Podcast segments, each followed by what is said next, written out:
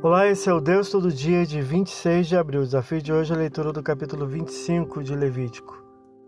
O assunto desse capítulo reside novamente sobre o descanso sabático e o direito à propriedade.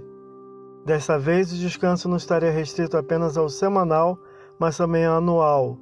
Não só do homem, mas a terra igualmente deveria descansar. A cada semana de anos, ou seja, sete anos, um ano a terra deveria descansar sem plantio ou colheita, mesmo dos produtos espontâneos. Versículos 1 a 5.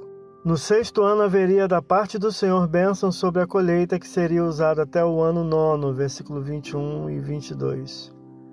A terra voltaria a dar vigorosamente seus frutos, aos quais se permitiria consumir, versículos 6 e 7. Também haveria observância do jubileu a cada 49 anos, quando seria tocada a trombeta anunciando a liberdade ao povo, quando não haveria sementeira nem colheita, retorno dos antigos donos às posses, perdão de dívidas aos pobres, assim como libertação de escravos. Versículos 8 a 55.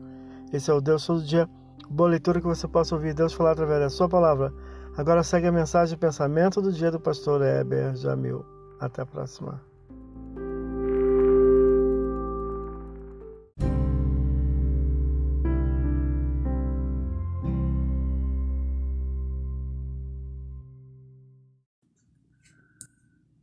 Pensamento do dia.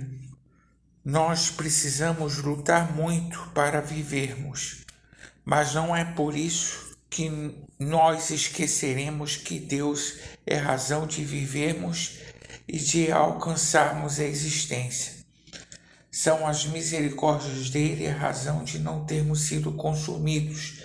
Ela se renova a cada amanhecer. Sejamos gratos a Deus por tudo. Pastor Heber Jamil, que Deus te abençoe.